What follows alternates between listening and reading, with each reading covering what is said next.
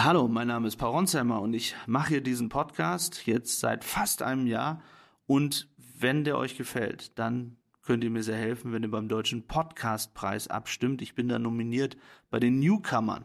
Und den Link findet ihr in den Shownotes. Ich weiß, das ist viel Arbeit, aber vielleicht könnt ihr mir diesen Gefallen tun.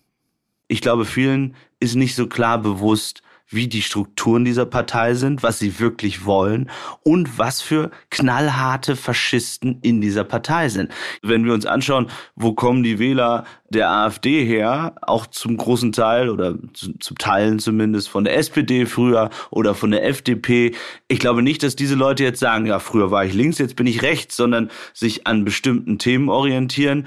Und bei der AfD ist es ganz sicher das Migrationsthema, im Osten ganz sicher auch die Frage der Unterstützung der Ukraine und sich nicht deswegen jetzt bei einer Demo sagen, oh, um Gottes Willen, die, diese bösen Demo-Teilnehmer, die, die sagen Demo gegen rechts, aber Wahrheit ist ja rechtsextrem gemeint und so. Also nochmal, ich finde, das ist wirklich eine zu vernachlässigende Debatte. Hallo, mein Name ist Philipp Pietow. Ich bin Journalist und Kollege von Paul Ronsheimer. Paul ist zwar gerade wieder in der Ukraine, aber wir sprechen heute über etwas, was in Deutschland los ist. Und zwar die großen Demos gegen Rechts oder gegen Rechtsextremismus sind Hunderttausende, vielleicht sogar auch deutlich über eine Million Menschen in zahlreichen deutschen Städten auf die Straße gegangen. Und wenn man sich mal diese Tage anschaut und eigentlich auch die vergangenen Wochen, hat man das Gefühl, dass das ganze Land auf der Straße ist. Zuerst die Bauern, jetzt diese Proteste und darüber sprechen wir heute. Paul, wo bist du gerade? Also wo genau? Hey Philipp, ich sitze gerade tatsächlich in Kiew in meinem Hotelzimmer und habe mir den gesamten Abend beziehungsweise Nachmittag ist ja eine Stunde später hier die Protestbilder angeschaut, habe mir angeschaut, wie viele Menschen dort auf die Straße gegangen sind und ich muss sagen, persönlich hat mich das wirklich sehr bewegt, das zu sehen, dass so vielen Menschen in Deutschland es eben nicht egal ist und sie auf die Straße gehen und dass sie Sorge haben, in welche Richtung dieses Land kippt gerade. Okay, lass uns das einmal analysieren. Es sind ja sehr viele Menschen auf die Straße gegangen. Es gab verschiedenste Veranstalter und Organisatoren. Man hat verschiedenste Slogans äh, gehört und gelesen.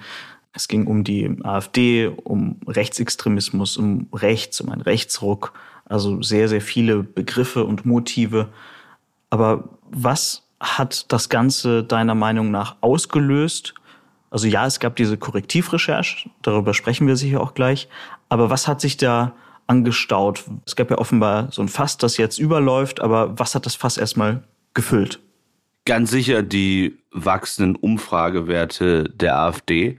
Denn wenn wir schauen, dass die AfD kurz davor steht in bestimmten Bundesländern wie Thüringen oder Sachsen möglicherweise regieren zu können. Wir sprechen davon, dass die AfD in diesen Bundesländern theoretisch die absolute Mehrheit holen könnte und mitregieren könnte und ganz entscheidend damit ja auch schon durch Bundesländer dieses Land verändern könnte, zum Beispiel Richter mitbestimmen könnte und andere Dinge tun kann, dann ist es etwas, was die Menschen, glaube ich, in den vergangenen Wochen massiv besorgt hat und diese Werte sind immer weiter nach oben gegangen.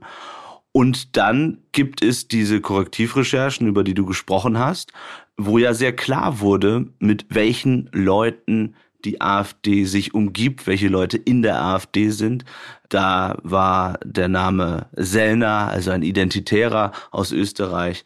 Da waren andere Rechtsradikale, Neonazis, Faschisten, so darf man sie bezeichnen oder so muss man sie bezeichnen.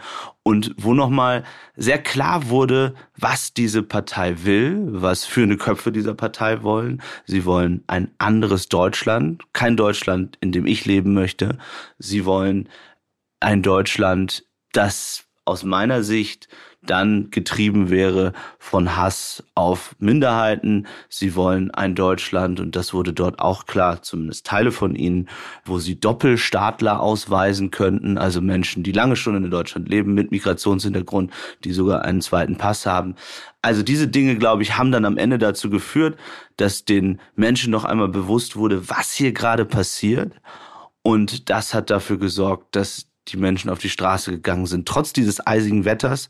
Und ich finde das wirklich beeindruckend, dass so viele Leute dorthin gegangen sind und eben gezeigt haben, dass es ihnen nicht egal ist. Ich habe auch mit einigen gesprochen am Telefon, die dort waren, die von der Atmosphäre dort berichtet haben. Ich habe auch mit Politikern gesprochen, ähm, die an diesem Wochenende dort waren und die noch einmal betont haben, dass wir sprechen sicherlich gleich auch noch mal äh, darüber, dass sicherlich eine Besonderheit ist, wenn Regierungspolitiker dort mit äh, demonstrieren, aber die mir klar gemacht haben, dass eben dort ein Bündnis aus SPD, Grünen, FDP, CDU, also dass alle dort waren.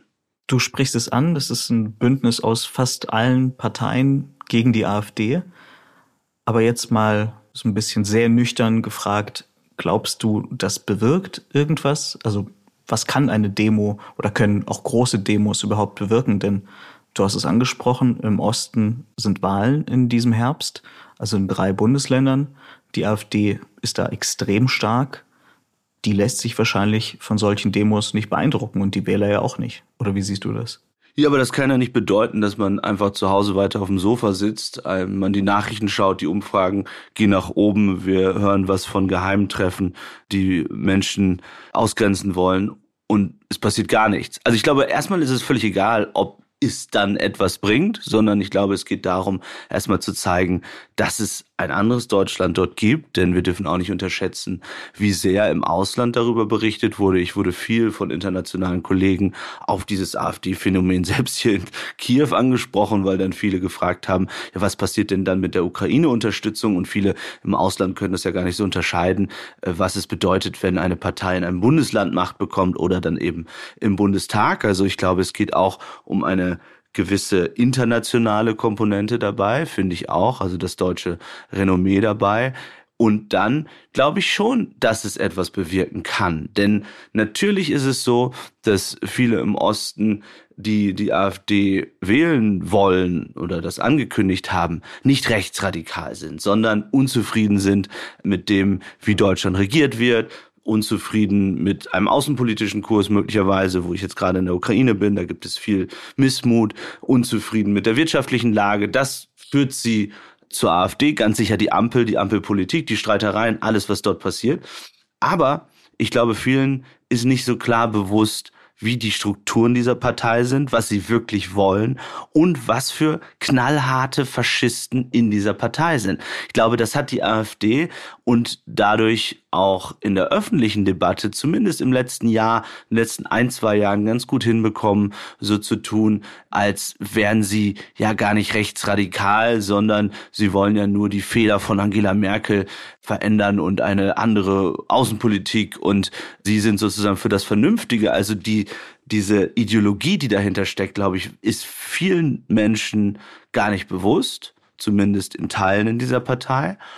Und die Tatsache, dass jetzt so viele auf die Straße gehen oder gegangen sind, kann schon dazu führen, dass sich Menschen damit auseinandersetzen. Natürlich, ich gebe dir recht, es kann auch dazu führen, dass sie sagen, was für ein Quatsch, jetzt äh, demonstrieren da die Linken gegen uns, aber was verändert das an den Problemen? Und jetzt will ich erst recht AfD, aber noch einmal, ich finde, erst einmal geht es darum, auch für Menschen ihre Gefühle auf der Straße auszudrücken und dass so viele so fühlen, finde ich beeindruckend. Und was hältst du davon, dass sich eben auch Regierungsparteien an diesen Demos beteiligt haben, dass es auch sehr viel Lob für diese Demonstration gab aus der Bundesregierung. Denn die Bundesregierung hat es ja eigentlich wirklich, also die kann selbst zahlreiche Probleme lösen, die für eine große Unzufriedenheit sorgen. Also Stichwort Migration, das ist ja, glaube ich, gerade das größte Problem. Es gab im vergangenen Jahr mehr als 300.000 Asylanträge in Deutschland. Das Abschieben funktioniert nicht. Und die Bundesregierung könnte das ja lösen. Sie versucht es jetzt anzugehen mit bestimmten Gesetzen, aber viele Kritiker sagen auch, das reicht nicht mal im Ansatz. Ist das nicht ein bisschen Wohlfall, dass man, dass jetzt eigentlich jede Partei diese Demos fast schon für sich reklamiert, so danke für die Bestätigung, so machen wir es, anstatt dass sie die Probleme angeht? Ich bin da hin und her gerissen. Einerseits finde ich es gut, wenn sich auch Spitzenpolitiker daran beteiligen. Andererseits hast du vollkommen recht, es wirkt einigermaßen absurd, so zu tun, damit auch irgendwie ihre eigene Arbeit zu loben. Das haben zumindest einige Politiker versucht. Ich glaube, dass es nicht ihnen gut stand, da auch noch so viele Videos zu machen und zu sagen, ich mache dies, ich mache jenes. Vielleicht hätte man einfach ein bisschen weniger tun sollen und einfach mitlaufen sollen oder weniger Botschaften zeigen sollen. Denn eines war es ganz sicher nicht, diese Proteste, irgendeine Art von Unterstützung der Ampel. Wenn wir uns die Umfragen anschauen, sind so viele Menschen unzufrieden mit der Ampel, ähm, dass diese Hunderttausende, die dort in allen möglichen Städten auf die Straße gegangen sind, sicherlich nicht äh, mehrheitlich in irgendeiner Form die Politik von Olaf Scholz richtig fanden.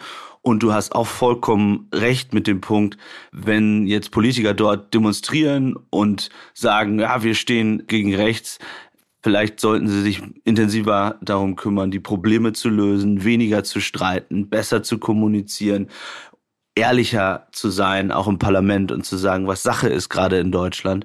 Und endlich das Gefühl zu geben oder auch durch Tatsachen zu glänzen, dass hier eine Regierung ist, die die Dinge anpackt.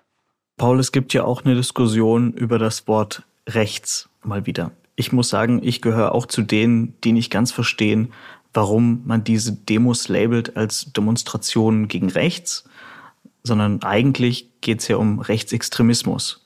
Weil wenn wir über das Thema Rechts sprechen, also rechts ist eine ganz normale, meiner Meinung nach auch total legitime politische Haltung, genauso wie links. Und mehr noch, sehr große Teile der Bevölkerung vertreten ja Positionen, zum Beispiel beim Thema Migration, die eher rechts als links sind. Damit meine ich nicht rechtsextrem. Es geht nicht darum, dass die Mehrheit der Bevölkerung das unterstützt, was auf diesem irren Geheimtreffen von Verschwörungstheoretikern, Identitären und so weiter äh, da formuliert wurde. Jeder, der eine Begrenzung der Migration möchte, und zwar eine sehr harte Begrenzung der Migration, der Abschiebung möchte, der ist auch eher rechts im politischen Spektrum. Also warum Demos gegen rechts und nicht gegen rechtsextrem?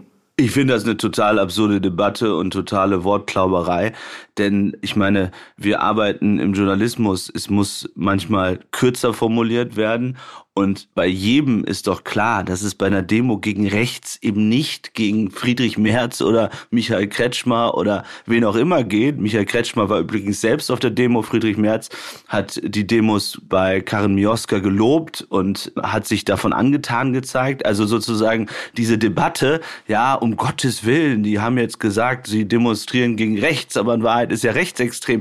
Also wenn das nicht mal Friedrich Merz bewegt, diese Debatte, dann glaube ich, existiert sie in Wahrheit nicht. Denn jeder normale Mensch, glaube ich zumindest, wird verstehen, dass es da um die Extreme geht und nicht um eine konservative, eine konservative Partei. Und selbst wenn irgendwelche Verrückten das vereinzelt auf diesen Demos gesagt haben, dann bedeutet das eben nicht, dass die Masse das so sieht. Oder wenn Einzelne bei X oder irgendwo sagen, ja, und Friedrich Merz ist auch ein Nazi, dann heißt es noch nicht, dass die Masse dieser Demonstranten äh, das so sieht und deswegen das Ganze jetzt so gelabelt ist, Demo gegen rechts. Also seitdem ich denken kann, und ich war als Jugendlicher mal auf solchen Demos, hieß es immer, wir demonstrieren gegen rechts. Also seit Jahrzehnten so.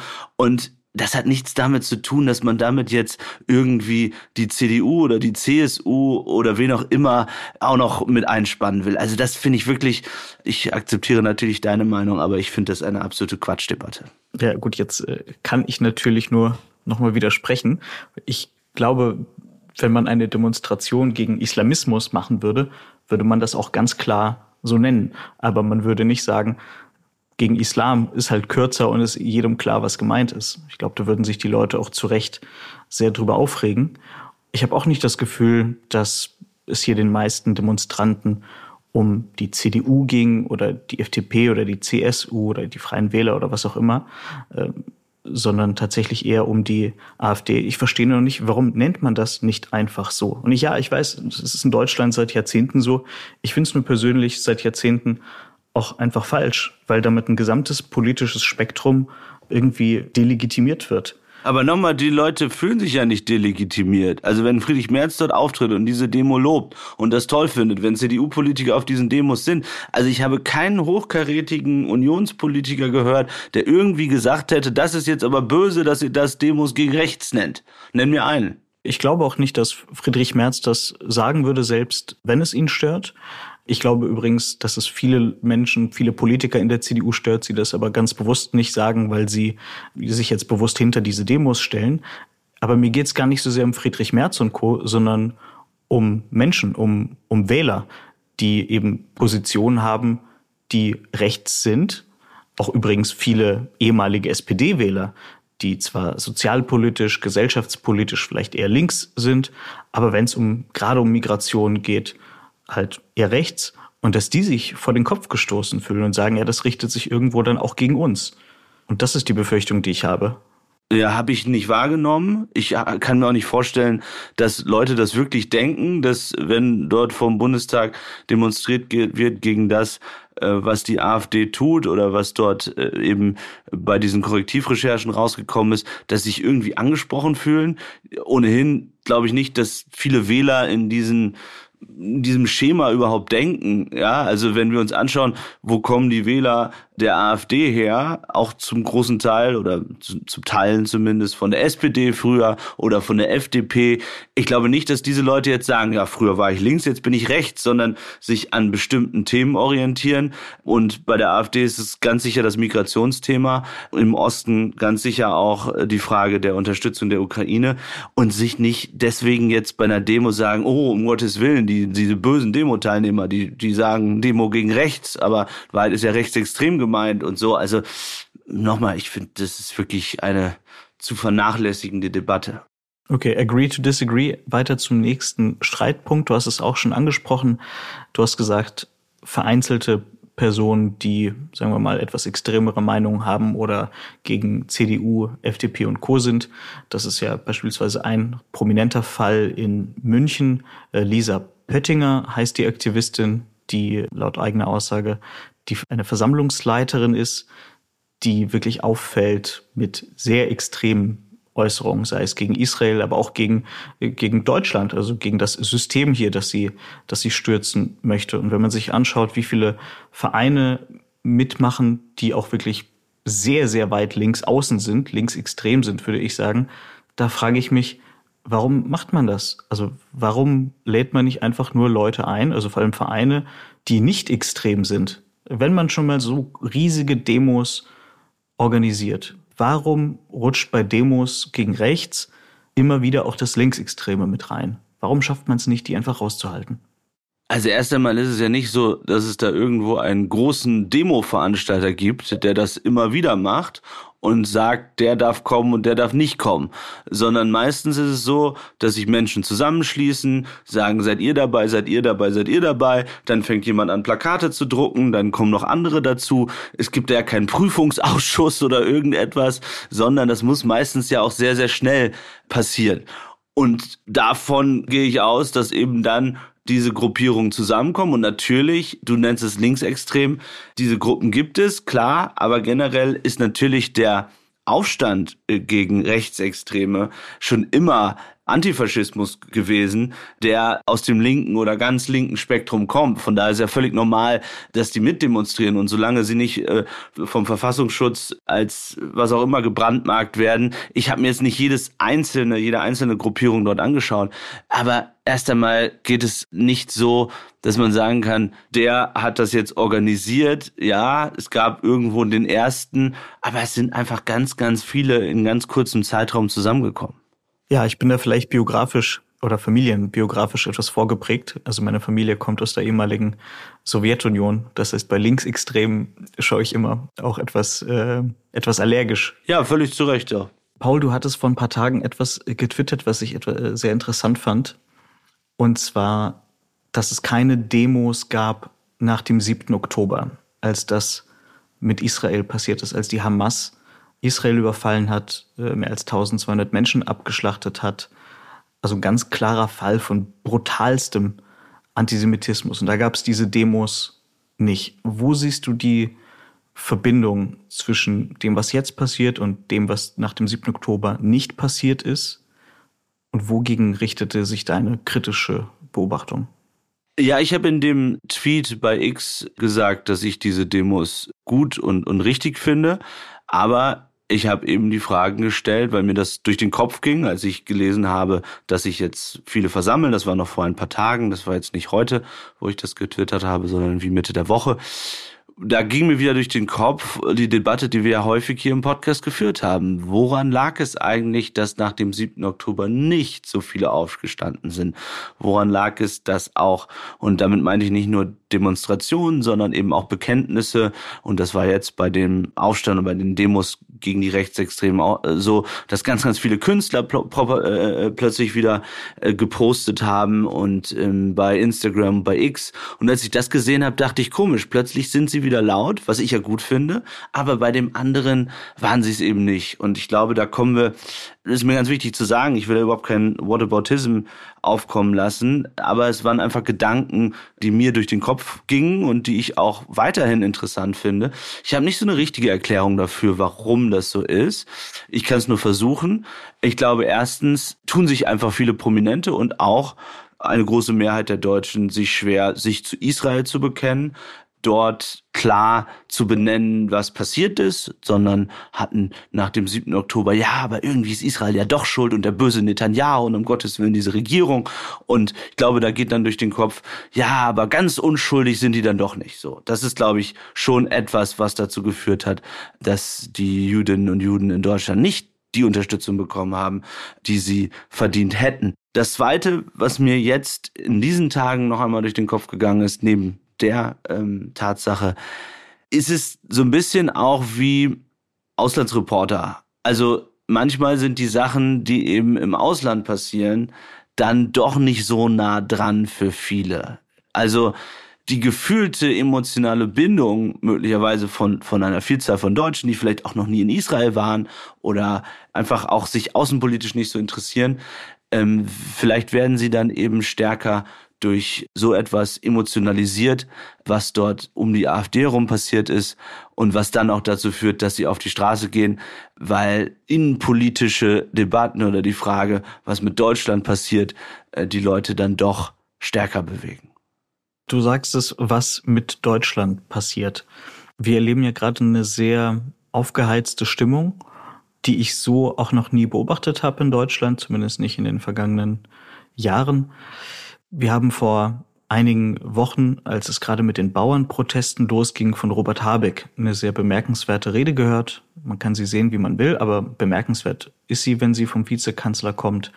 Und zwar hat er den ganz großen Bogen gespannt von der Weimarer Republik und wie sie zugrunde gegangen ist und dann eben zur Machtergreifung durch die Nationalsozialisten. Und er hat auch gesagt, dass unser Rechtsstaat auch jetzt nicht garantiert sicher ist, dass es keine Garantie gibt, dass unser Staat das überlebt.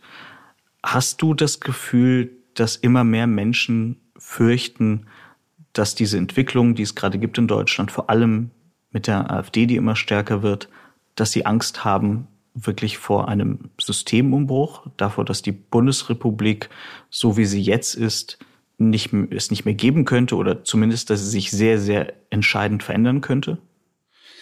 Ich habe nicht den Eindruck, dass die Mehrheit der Menschen in Deutschland schon so weit ist, ähm, daran zu glauben, dass das wirklich passieren kann. Auf der einen Seite. Auf der anderen Seite die Tatsache, dass so viele Leute auf der Straße waren, Hunderttausende, aber ich meine, es gibt eben über 80 Millionen Menschen in Deutschland, aber selbst das, Hunderttausende bis zu einer Million, ich kenne die genauen Zahlen nicht, äh, zeigt die große Besorgnis ich glaube nicht, dass das die Menschen so wirklich auf den Punkt bringen können. Da sind wir eigentlich am Anfang sozusagen der Frage, warum sind sie wirklich auf die Straße gegangen? Ich glaube schon, dass es die Sorge ist oder die Angst vor diesen Menschen, vor einem Faschisten Höcke, vor den anderen, die dort hochkommen könnten im Dunstkreis der AfD, äh, vor dem, wie das unser Land verändern kann. Aber wenn Robert Habeck so spricht, wie er spricht, und ich finde es gut, wie er spricht, meistens zumindest, und auch in seiner Emotionalität. Ich finde, er hat einen Punkt. Aber die Regierung und auch Robert Habeck hätten ja jetzt hoffentlich noch alle Möglichkeiten, das zum Guten zu verändern in den nächsten zwei Jahren. Und ich glaube, da müssen sie sich ehrlich machen und auch jetzt in den nächsten Monaten, wenn diese Ampel es nicht schafft, endlich zusammenzukommen und für eine Politik zu stehen, hinter der die Mehrheit oder große Teile der Gesellschaft auch stehen können und das Land wieder nach vorne bringen. Ich glaube, dann müssen sie allein aus Sorge davor, was in den nächsten zwei Jahren noch passieren könnte, dann sagen, okay, das war's, wir müssen diese Ampel beenden, denn unsere Politik führt dazu, dass die Menschen immer radikaler werden und dass wir dann in zwei Jahren, weiß ich nicht, eine AfD im Bund erleben, die bei 30 Prozent ist. Diese Verantwortung haben dann Politiker wie Robert Habeck oder Olaf Scholz, die so emotional vor der Gefahr warnen, auch. Also man kann sogar die Frage stellen, ob dieser Punkt schon überschritten ist, ob dieser Punkt, nämlich die Ampelwerte so katastrophal sind, dass sie diese Konsequenzen eigentlich jetzt ziehen müssten. Denn wir sehen ja, wie jetzt auch am Anfang des Jahres schon wieder die Streitigkeiten losgehen. Jetzt ging es ums Kindergeld zwischen äh, Klingbeil und Lindner und die Leute wollen das nicht mehr. Paul, lass uns mal über ein düsteres, aber realistisches Szenario sprechen. Das ist ja was Ungewöhnliches, dass wir ja, über was Mal zur Abwechslung, reden. mal zur Abwechslung was Negatives. also, wir sehen. Du willst jetzt auch die Deutschland-Themen hier alle düster machen, ne? Düster, düster Podcast. Du, wenn du eine Idee für was Nettes hast, her damit. Aber jetzt erstmal äh, das Düstere. Also, wir sehen, dass bereits hohe Umfragewerte für die AfD und die, dieser Bericht über das ähm, Geheimtreffen schon ausgereicht haben für eine sehr große Protestbewegung. Im Herbst gibt es aber drei Landtagswahlen. Und wenn jetzt kein Wunder passiert, dann kann es sozusagen im Worst Case aus Sicht der AfD-Gegner sein, dass die AfD irgendwo die absolute Mehrheit bekommt oder zumindest, dass Bundesländer fast nicht mehr regierbar werden. Und dann werden sich wieder die Fragen stellen, koaliert man doch mit der AfD oder nicht? Ähm, muss die CDU mit der Linkspartei koalieren, was für viele in der CDU genauso schlimm wäre? Was glaubst du, wie dieser Herbst, dieser Wahlherbst im Osten, was der mit dem Land machen wird? Wird das eine politische Krise geben, wie wir sie in Deutschland bislang noch nicht gekannt haben? Der Herbst ist ja noch ein bisschen hin und die entscheidende Frage wird erstmal sein, steht die Ampel dann noch? Und da bin ich mir nicht so sicher, ob sie im Herbst wirklich noch steht.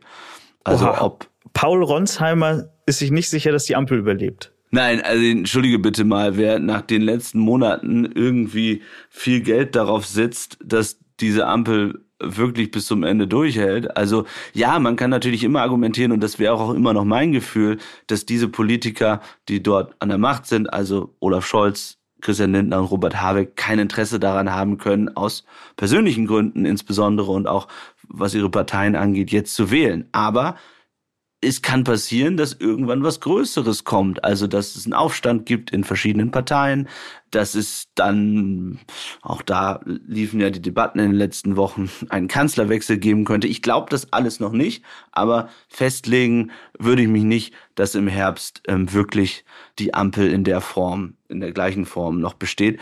Wenn die bestehen soll, dann müssen sie in den nächsten Monaten wirklich ein ganz, ganz anderes Bild abliefern.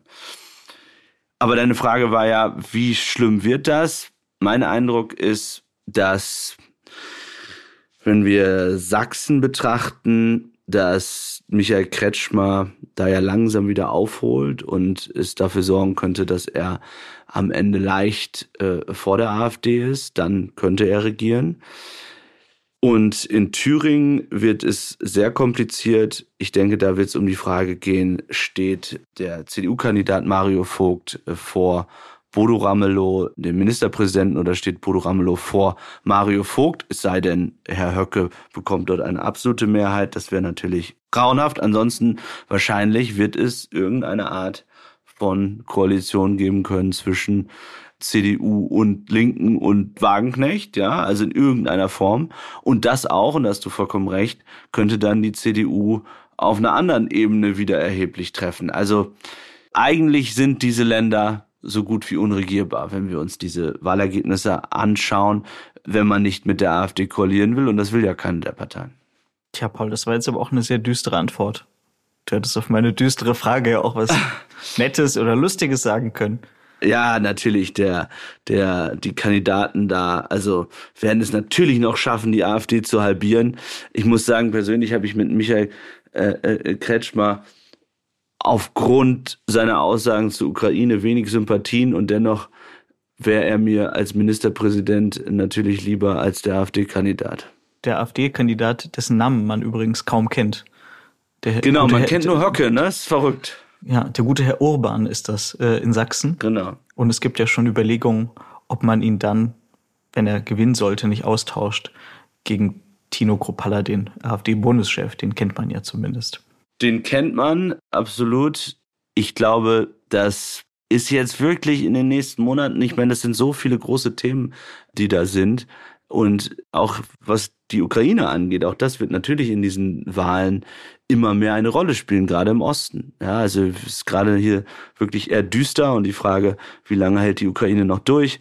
Munition, das bedeutet wieder, es braucht weitere finanzielle Hilfen. Wir erleben, dass Europa langsam weiter auseinanderbricht. Heute gab es die Aussage von Fico, dem slowakischen Premierminister, da droht ein dritter Weltkrieg, wenn die Ukraine in die NATO kommt und überhaupt, er will keine Waffen liefern. Also da sind so viele internationale Felder. Wir erleben gerade, dass Donald Trump immer wahrscheinlicher Kandidat wird wieder und innenpolitisch die Kürzungsdebatten, die Streitdebatten, wer bekommt was. Auch das muss man ja sagen, hat Deutschland ja lange nicht mehr erlebt. Merkel hat immer relativ fette Jahre gehabt. Natürlich gab es gewisse Krisen, die Eurokrise, die Flüchtlingskrise und andere Krisen, aber dann hat sie es relativ schnell wieder geschafft, die Leute zu beruhigen und ans Portemonnaie ging es nie so richtig. Und jetzt durch diese Kürzungsdebatten, die eben das ganze Land lange nicht mehr erlebt haben, gibt es die Gefühle von Ungerechtigkeit, was wir bei den Bauern erlebt haben. Und dann die Frage, was können wir uns überhaupt noch leisten? Was ist mit dem Bürgergeld? Wieso kriegen die so viel Geld und andere, die viel arbeiten, wenig? Also da sind so viele Debatten auf einmal in einer so unruhigen Welt, dass das auch, egal welche Regierung am Werk wäre, eine ganz, ganz große Herausforderung ist. Ja, das ist doch ein schönes, düsteres Schlusswort von Paul Ronsheimer. ja. Das war's mit unserer Sonderfolge zu den Demos und zu allem, was dazugehört zur Lage in Deutschland. Danke fürs Zuhören. Wir freuen uns, wenn ihr eine Bewertung dalasst, wenn ihr den Podcast abonniert, wenn ihr auf Spotify die kleine Glocke aktiviert und wenn ihr natürlich ausschließlich an Paul sehr viele Leserbriefe schreibt. Und Unbedingt. Und am Mittwoch reden wir dann natürlich über die Lage in der Ukraine mit einem ganz besonderen Gast. Ja, darauf freue ich mich auch. Das wird sehr, sehr stark. Paul, Grüße nach Kiew. Danke dir, Grüße nach Berlin.